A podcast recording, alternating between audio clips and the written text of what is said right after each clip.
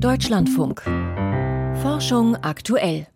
Mit Lennart Püritz herzlich willkommen.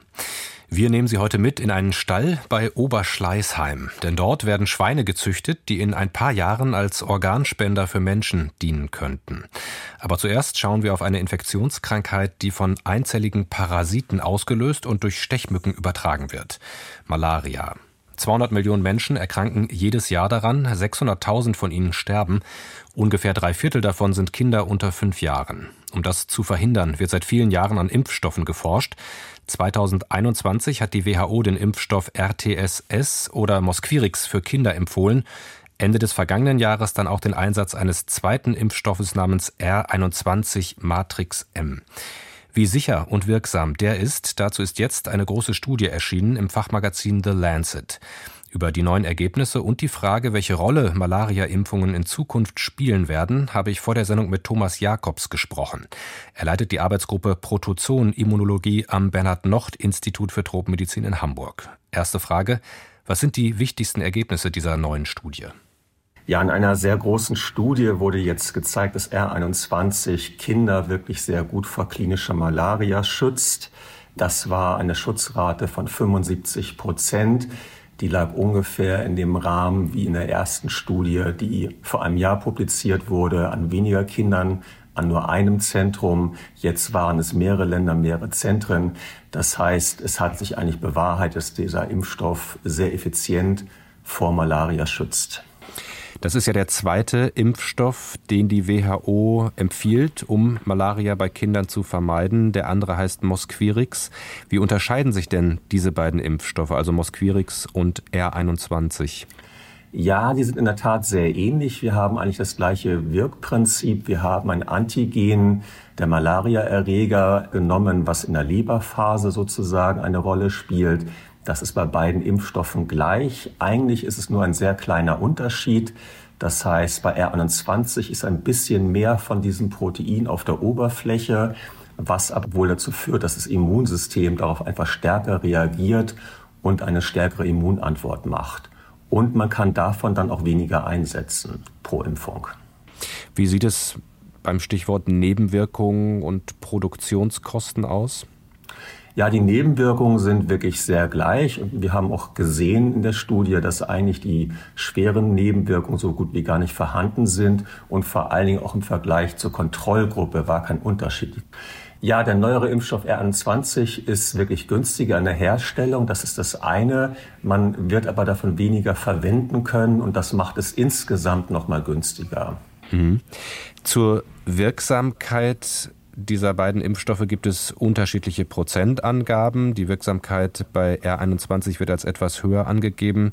Zugleich gibt es auch eine Spanne von Wirksamkeitsangaben bei einem Impfstoff selbst. Wie kommt das zustande? Welche Rolle spielt dabei zum Beispiel der Ort, an dem so ein Impfstoff getestet wird oder das Alter der Kinder oder noch andere Faktoren? Wir haben bei beiden Impfstoffen eine Spanne. Beim Mosquirix ist es etwa maximal 55 Prozent Schutzrate. Bei R21 ist es maximal 75 Prozent Schutzrate. Und das liegt einfach daran, dass der Impfstoff in verschiedenen Regionen eingesetzt wird. Und wir können dort eine Übertragung haben, die entweder ganzjährig ist oder saisonal nach der Regenzeit. Und das macht einen großen Unterschied in der möglichen Schutzrate. Es kann natürlich sein, dass sozusagen, wenn Sie eine ganzjährige Übertragung haben, die Antikörperspiegel, die durch den Impfstoff verursacht werden, sehr hoch sind und dann aber sozusagen nach einer Zeit absinken und dann irgendwann der Impfstoff weniger gut schützt, während man bei einer saisonalen Übertragung nur einmal wirklich infiziert werden kann oder die Wahrscheinlichkeit hoch ist. Und dann ist natürlich mit einer relativ hohen Wahrscheinlichkeit der Antikörperspiegel auch noch höher. Das macht den großen Unterschied aus. Sind denn die Settings vergleichbar, unter denen die beiden Impfstoffe getestet wurden? Ja, sie sind auf jeden Fall vergleichbar. Jetzt mit der neuen Studie hat man das auch wirklich mit berücksichtigt, dass man die beiden Situationen eigentlich hat, die ganzjährige Übertragung und die saisonale Übertragung. Aber was wir noch nicht haben, ist wirklich ein direkter Vergleich der beiden Impfstoffe parallel. Auch da werden wir eventuell noch sehen, dass sie vielleicht gar nicht so unterschiedlich sind, wie es jetzt gerade anzeigt. Aber darauf müssen wir noch warten. In Kamerun hat jetzt gerade Ende Januar die weltweit erste Impfkampagne gegen Malaria begonnen. Werden dabei beide Impfstoffe zum Einsatz kommen? Also ursprünglich wurde diese Impfkampagne geplant mit also Mosquirix mit dem Impfstoff, der früher zugelassen wurde. Meines Erachtens, die WHO hat jetzt ja beide Impfstoffe empfohlen, aber ich gehe davon aus, dass die Impfkampagne erstmal mit dem einen Mosquirix gestartet wird und dann muss man später sehen, ob auch gerade aufgrund der also Impfdosen, die vorhanden sind, nochmal gewechselt wird. Welche Rolle werden denn diese beiden Impfstoffe und vielleicht noch andere Malaria-Impfstoffe in der Zukunft bei der Bekämpfung von Malaria spielen, spielen können, neben auch anderen Maßnahmen wie zum Beispiel Mückennetze, Insektensprays oder Chemoprophylaxe, also Tabletten, die man vorbeugend ja. einnimmt? Ja, also ich denke, wir sollten es so sehen, dass die Impfstoffe, die wir jetzt haben, ein Baustein sind, vielleicht auch ein sehr wichtiger Baustein. Aber natürlich müssen wir weiterhin Vektorbekämpfung machen, was Sie gesagt haben, Bettnetze und so weiter, die Chemoprophylaxe. Und ich glaube, die Kombination wird dazu führen, dass man irgendwann die Malaria kontrollieren kann und vielleicht sogar auch nachher final also eliminieren kann. Nur ich denke, dem Impfstoff kommt auch eine wichtige Rolle zu, weil irgendwann, wenn die Übertragung sehr niedrig ist, geht ja auch die Grundimmunität in der Bevölkerung verloren. Und deswegen ist ein Aufflammen der Malaria immer sehr gefährlich. Und da ist, glaube ich, der Impfstoff auch nochmal sehr wichtig, weil man damit einfach eine Grundimmunität erzeugen kann, die dann einfach so eine Art, also Bremse darstellt. Eine neue Studie untermauert die Wirksamkeit des Malaria-Impfstoffs R21. Wir haben mit dem Immunologen Thomas Jakobs darüber gesprochen. Etwa 200.000 Menschen in Deutschland sprechen Gebärdensprache. Und was viele nicht wissen, Gebärdensprache ist eine ganz eigene Sprache mit eigener Grammatik, Poesie und Wortwitz. Wie viele Sprachen von Minderheiten ist sie wissenschaftlich eher schlecht untersucht. Zu Unrecht dachte sich ein internationales Forschungsteam und hat nun zum ersten Mal die Abstammungsgeschichte verschiedener Gebärdensprachen mit linguistischen Methoden analysiert. Ihre Ergebnisse prä präsentieren sie in der aktuellen Science-Ausgabe. Anneke Meyer mit den Einzelheiten. Wenn Natascha Abner über ihre Arbeit spricht, ist sie es gewohnt, in verwirrte Gesichter zu blicken. Die Linguistin von der University of Michigan in Ann Arbor erforscht Gebärdensprachen. And on multiple occasions I get the person going, um, I noticed you said languages. Does that mean there's more than one? Dass es mehr als nur eine Gebärdensprache gibt, ist alles andere als Allgemeinwissen. Das erlebt auch Carlo Geraci immer wieder. Er ist Senior Research Director am Institut Nico in Paris. Was? Das ist keine universelle Sprache? Sowas werden wir sehr oft gefragt. Auch Sprachwissenschaftler wissen oft nicht, dass es so viele Gebärdensprachen gibt wie Gehörlosen-Communities.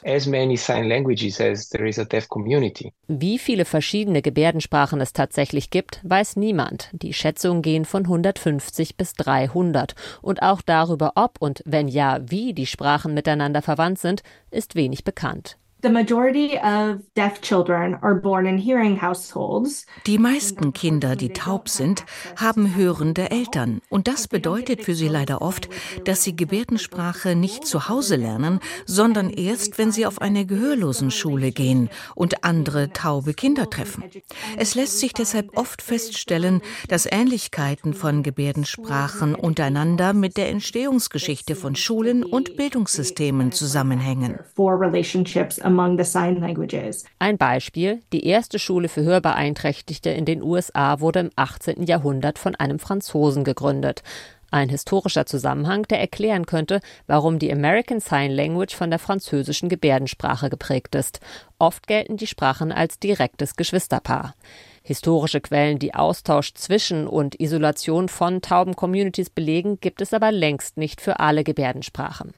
Um diese Wissenslücken zu überbrücken, taten Natascha Abner und Carlo Geraci sich mit Mathematikern und Computerwissenschaftlern zusammen und adaptierten einen Ansatz aus der Linguistik, in dem die Wörter für sich selber sprechen.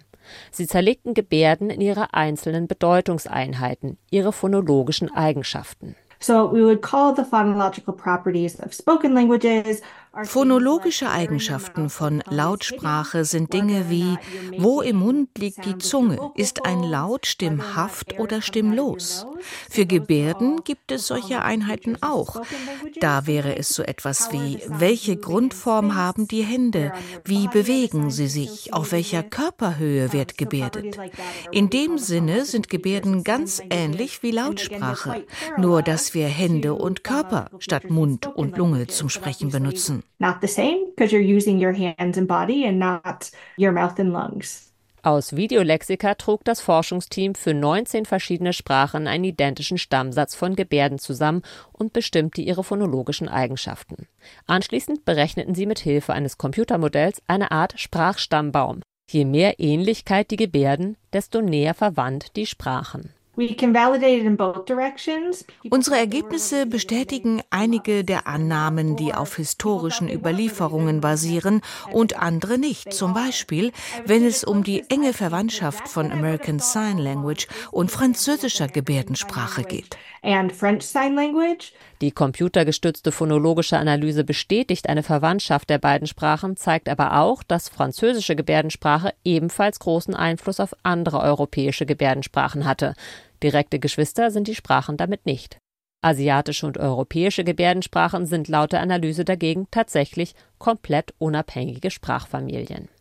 Das Forschungsteam will die Analysen als nächstes auf weitere Sprachen ausdehnen, über deren Geschichte noch weniger bekannt ist. Dahinter steht nicht nur wissenschaftliches Interesse. There is also a hope wir hoffen auch, dass solche Forschung den gehörlosen Communities hilft, ihre Sprachen auch offiziell als solche anerkannt zu bekommen. Anneke Meyer über einen Stammbaum der Gebärdensprachen. Und jetzt stellen wir Ihnen hier in Forschung aktuell ganz besondere Schweine vor. Sie stammen aus einem Stall in der Nähe von München. Dort werden Schweine für die Wissenschaft gezüchtet, abgeschirmt von der Außenwelt unter besonders hygienischen Bedingungen. Diese Schweine, die sind die saubersten Schweine der Welt. Die sind wirklich die reinste Freude, die sind sowas von robust und vital und lebendig. Da geht einem so richtig das Schweinezüchterherz auf. In etwa zwei Jahren könnten Nachkommen dieser Schweine in einer klinischen Studie als Organspender für schwerkranke Menschen dienen. Xenotransplantation heißt so eine Verpflanzung von Organen zwischen unterschiedlichen Spezies. Michael Lange hat ausgiebig zum Thema recherchiert und ist jetzt bei mir. Michael, du hast dir diese Schweine vor Ort anschauen können. Sehen die Tiere irgendwie besonders aus? Ja, es sind wirklich richtig nette Tiere, schwarz oder schwarz-weiß gemustert, kleiner als gewöhnliche Hausschweine. Meist sind so zwei Schweine in einer Box, die spielen miteinander, die sind unglaublich ja, lebendig und haben, wenn die Spielzeug bekommen, dann legen die richtig los, sind aber auch sehr scheu, wenn man zu ihnen hingeht, dann gehen sie ganz schnell in die andere Ecke der Box, ein bisschen so wie Wildschweine. Aber diese Schweine, die sind gezüchtet. Und was das Besondere an den Schweinen ist, das hat mir Eckhard Wolf, der Leiter des Instituts für molekulare Tierzucht und Biotechnologie in München, erklärt. Das sind sogenannte Auckland Island Schweine, die den Vorteil haben, dass sie ausgewachsen etwa der Größe des Menschen entsprechen, dass ihre Organe also geeignet sind für den Menschen. Ja, diese Schweine stammen von einer Insel, von einer einsamen Insel, Seefahrer haben sie dort vor etwa 200 Jahren ausgesetzt. Das ist eine Insel südlich von Neuseeland, nördlich von der Antarktis. Die sollten dort als Proviant dienen, eventuell für die Rückfahrt oder auch für spätere Seefahrer, die dort vorbeikommen. Und das hat funktioniert. Die Schweine sind verwildert und haben sich ohne Fressfeinde hervorragend vermehrt. Die Schweine haben die richtige Größe im, im Vergleich zu Menschen, das wurde gesagt. Aber was macht diese Schweine denn noch zu idealen Organspendern? Wichtig ist, dass sie nahezu virusfrei sind. Aber dann mussten zusätzlich natürlich genetische Veränderungen eingeführt werden. Zum einen, damit diese Organe, die von diesen Schweinen stammen, später nicht vom Empfänger abgestoßen werden. Das sind dann drei bis vier genetische Veränderungen. Außerdem noch solche genetischen Veränderungen, die die Gerinnung und Verklumpung des Blutes verhindern. Diese genetischen Veränderungen, die wurden in einer Zellkultur durchgeführt, also nicht am Schwein. Und dadurch war es notwendig, dass nachher geklont wurde. Also ein Zellkern wurde aus dieser Zellkultur entnommen, in Eizellen gespritzt und daraus entwickelte sich dann ein ganzes Lebewesen. Das ist die gleiche Technik wie beim Klonschaf Dolly, nur hier entstehen eben Schweine. In den vergangenen zwei Jahren haben ja Chirurgen in den USA zweimal Schweineherzen in schwerkranke Patienten verpflanzt. Beide Patienten sind innerhalb weniger Wochen gestorben. Inwieweit waren auch die Schweineherzen dafür verantwortlich? Ja, sie waren zumindest mitverantwortlich. Beim ersten Patienten war ein Grund der schlechte Gesundheitszustand des Patienten. Aber man hat auch Viren im Schweineorgan gefunden, Porcine Zytomegalie-Viren. Beim zweiten Patienten steht es noch nicht ganz fest. Möglicherweise hat da eine Abstoßungsreaktion stattgefunden. Das wäre dann ein Rückschlag für diese Forschungsrichtung. Aber die genaue Ursache ist unklar. Man wartet da noch auf Untersuchungsergebnisse. Mhm. Was genau unterscheidet denn jetzt diese Auckland Island Schweine aus Bayern, von denen du berichtet hast, von den Schweinen, die in den USA verwendet wurden? In den USA sind die geklonten Tiere, also auch dort wurde geklont, direkt die Organspender. In Bayern will man die noch miteinander kreuzen, sodass die Organspendertiere dann keine geklonten Tiere sind. Das ist sehr wichtig, denn beim Klonen entstehen immer auch Fehler und äh, in der Regulation der Gene. Und um das zu verhindern, hat man nachher nochmal einen Schritt dazwischen mit konventioneller Züchtung. Und, äh, und man hat insgesamt auch weniger genetische Veränderungen bei diesen Schweinen durchgeführt. Und für den Chirurgen Bruno Reicher Richard ist das aber kein Nachteil. Er sieht sich sogar im Vorteil gegenüber den beiden amerikanischen Firmen. Ich glaube, dass wir besser sind als diese beiden Firmen. Wir klarer sind im Denken, dass wir keine Investoren im Nacken haben. Das ist ein Vorteil. Es ist ein Nachteil, dass wir das Geld nicht haben.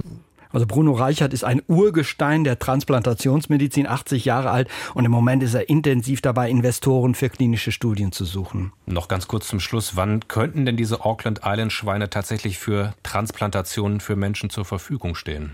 Ja, sie könnten schon in einem halben Jahr zur Verfügung stehen, bis die klinische Studie beginnt, wird es aber voraussichtlich noch zwei Jahre dauern. Michael Lange über Schweine als Organspender. Mehr zum Thema können Sie in unserer Sendung Wissenschaft im Brennpunkt hören. Und zwar am Montag um 16.35 Uhr, nicht wie bisher am Sonntag.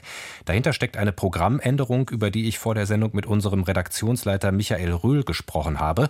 Und zwar zuerst über die Frage, warum Wissenschaft im Brennpunkt in Zukunft eben am Montag ausgestrahlt wird weil wir uns entschieden haben, unseren Podcast KI verstehen, der bisher nur digital angeboten wird, nun auch im Programm des Deutschlandfunks auszustrahlen. Das soll ab dem 4. Februar, also ab kommendem Sonntag geschehen, auf dem bisherigen Sendeplatz von Wissenschaft im Brennpunkt um 16.30 Uhr. Deswegen Wissenschaft im Brennpunkt in Zukunft immer montags. Dann ist natürlich die Frage, was sind die Gründe für diese Entscheidung? Künstliche Intelligenz verändert unsere Welt, unseren Alltag in einer besonderen Weise.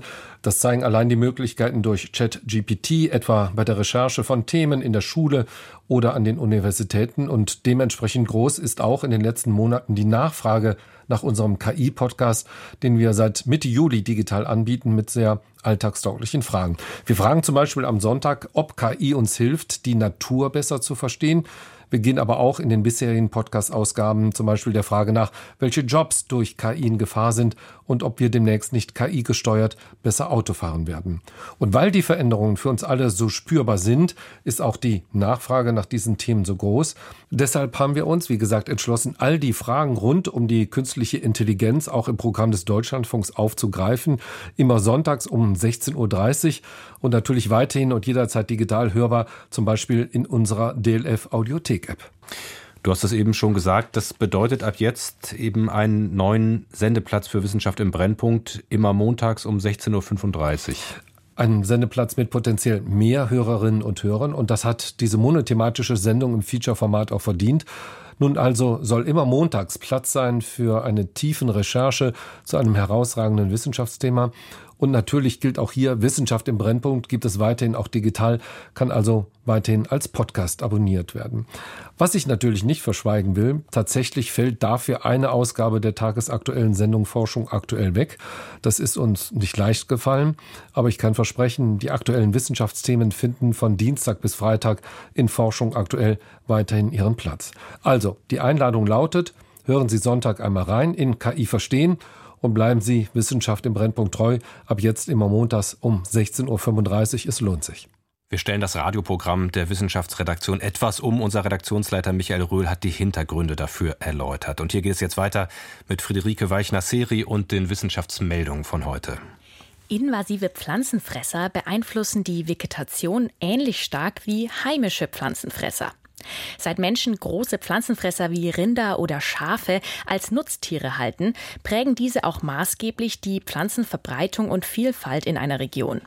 Forschende waren lange davon ausgegangen, dass invasive Pflanzenfresser dabei einen stärkeren Effekt auf die Vegetation haben als pflanzenfressende heimische Wildtiere.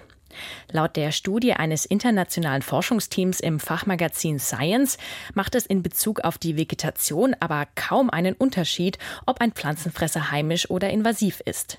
Stattdessen beeinflussen vielmehr die Fressgewohnheiten und die Größe der Tiere, ob sie einen positiven oder negativen Effekt auf die Pflanzenvielfalt in einer Region haben. Eine Pilzkrankheit bedroht die Weizenernte weltweit. Der schädliche Pilz Magna Porte Oryzae bevorzugt milde, feuchte Klimabedingungen. Er verursacht Wheat Blast, eine Pilzerkrankung bei Getreide, die insbesondere in Südamerika, aber auch in Bangladesch und Sambia vorkommt. Durch die steigenden Durchschnittstemperaturen aufgrund des Klimawandels könnten sich die Lebensbedingungen für den Pilz weltweit in vielen Regionen verbessern.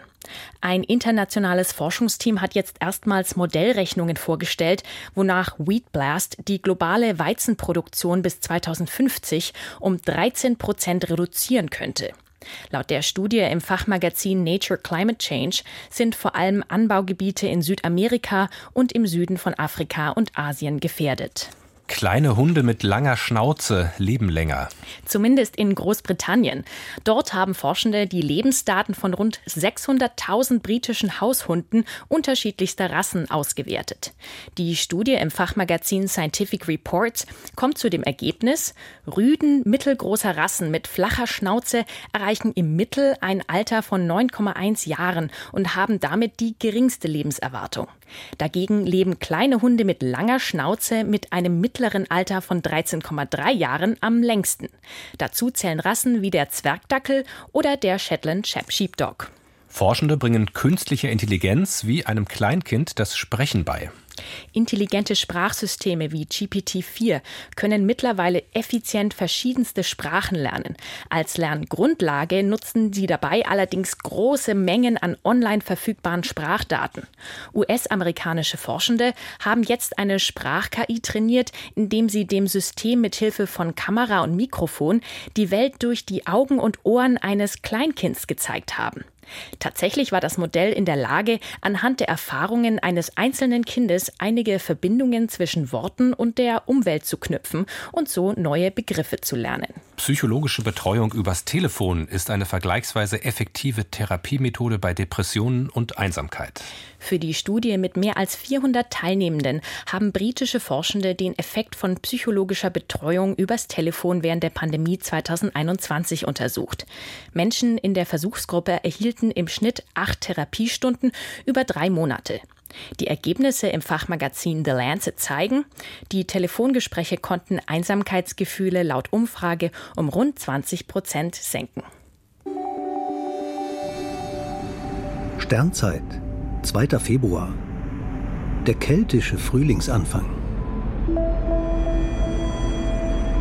Wer der Kälte, Nässe und Dunkelheit überdrüssig ist, freut sich bestimmt über das Ende des Winters. Das ist heute, zumindest nach einer keltischen Einteilung der Jahreszeiten.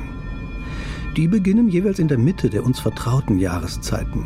Astronomisch ist heute die Mitte des Winters, für die Kelten ist Imbolg, der Tag des Frühlingsanfangs. Unser moderner Kalender definiert die Jahreszeiten über besondere Positionen im Sonnenlauf. Der Sommer beginnt, wenn die Sonne am höchsten steht, der Winter beim Tiefststand der Sonne. Frühling und Herbst fangen mit den Tag- und Nachtgleichen an. Das führt dazu, dass die Sonne im Frühling genauso lange scheint wie im Sommer und im Herbst genauso lange wie im Winter. Nur dass die Tage mal länger und mal kürzer werden. Das ändert sich, wenn die einzelnen Phasen mitten in unseren Jahreszeiten beginnen. So war es bei den Kelten üblich. Heute beginnt der keltische Frühling, in dem die Sonne die Tag- und Nachtgleiche erreicht und immer höher am Himmel aufsteigt. Anfang Mai fängt dann der Sommer an, in dessen Mitte die Sonne ihren Höchststand durchläuft. Am 7. August beginnt der keltische Herbst, in dem die Sonne rasch immer tiefer sinkt, bevor am 7. November der Winter anfängt, der die zwölf dunkelsten Wochen des Jahres umfasst. Diese uralten Bezüge finden sich auch in unserem Kalender wieder. Der heutige Lichtmesstag hat seinen Ursprung im keltischen Imbolg. Ob Imbolg oder Lichtmess, die himmlische Botschaft ist klar. Die Sonne steigt nun rasant höher, der Winter ist bald vergessen.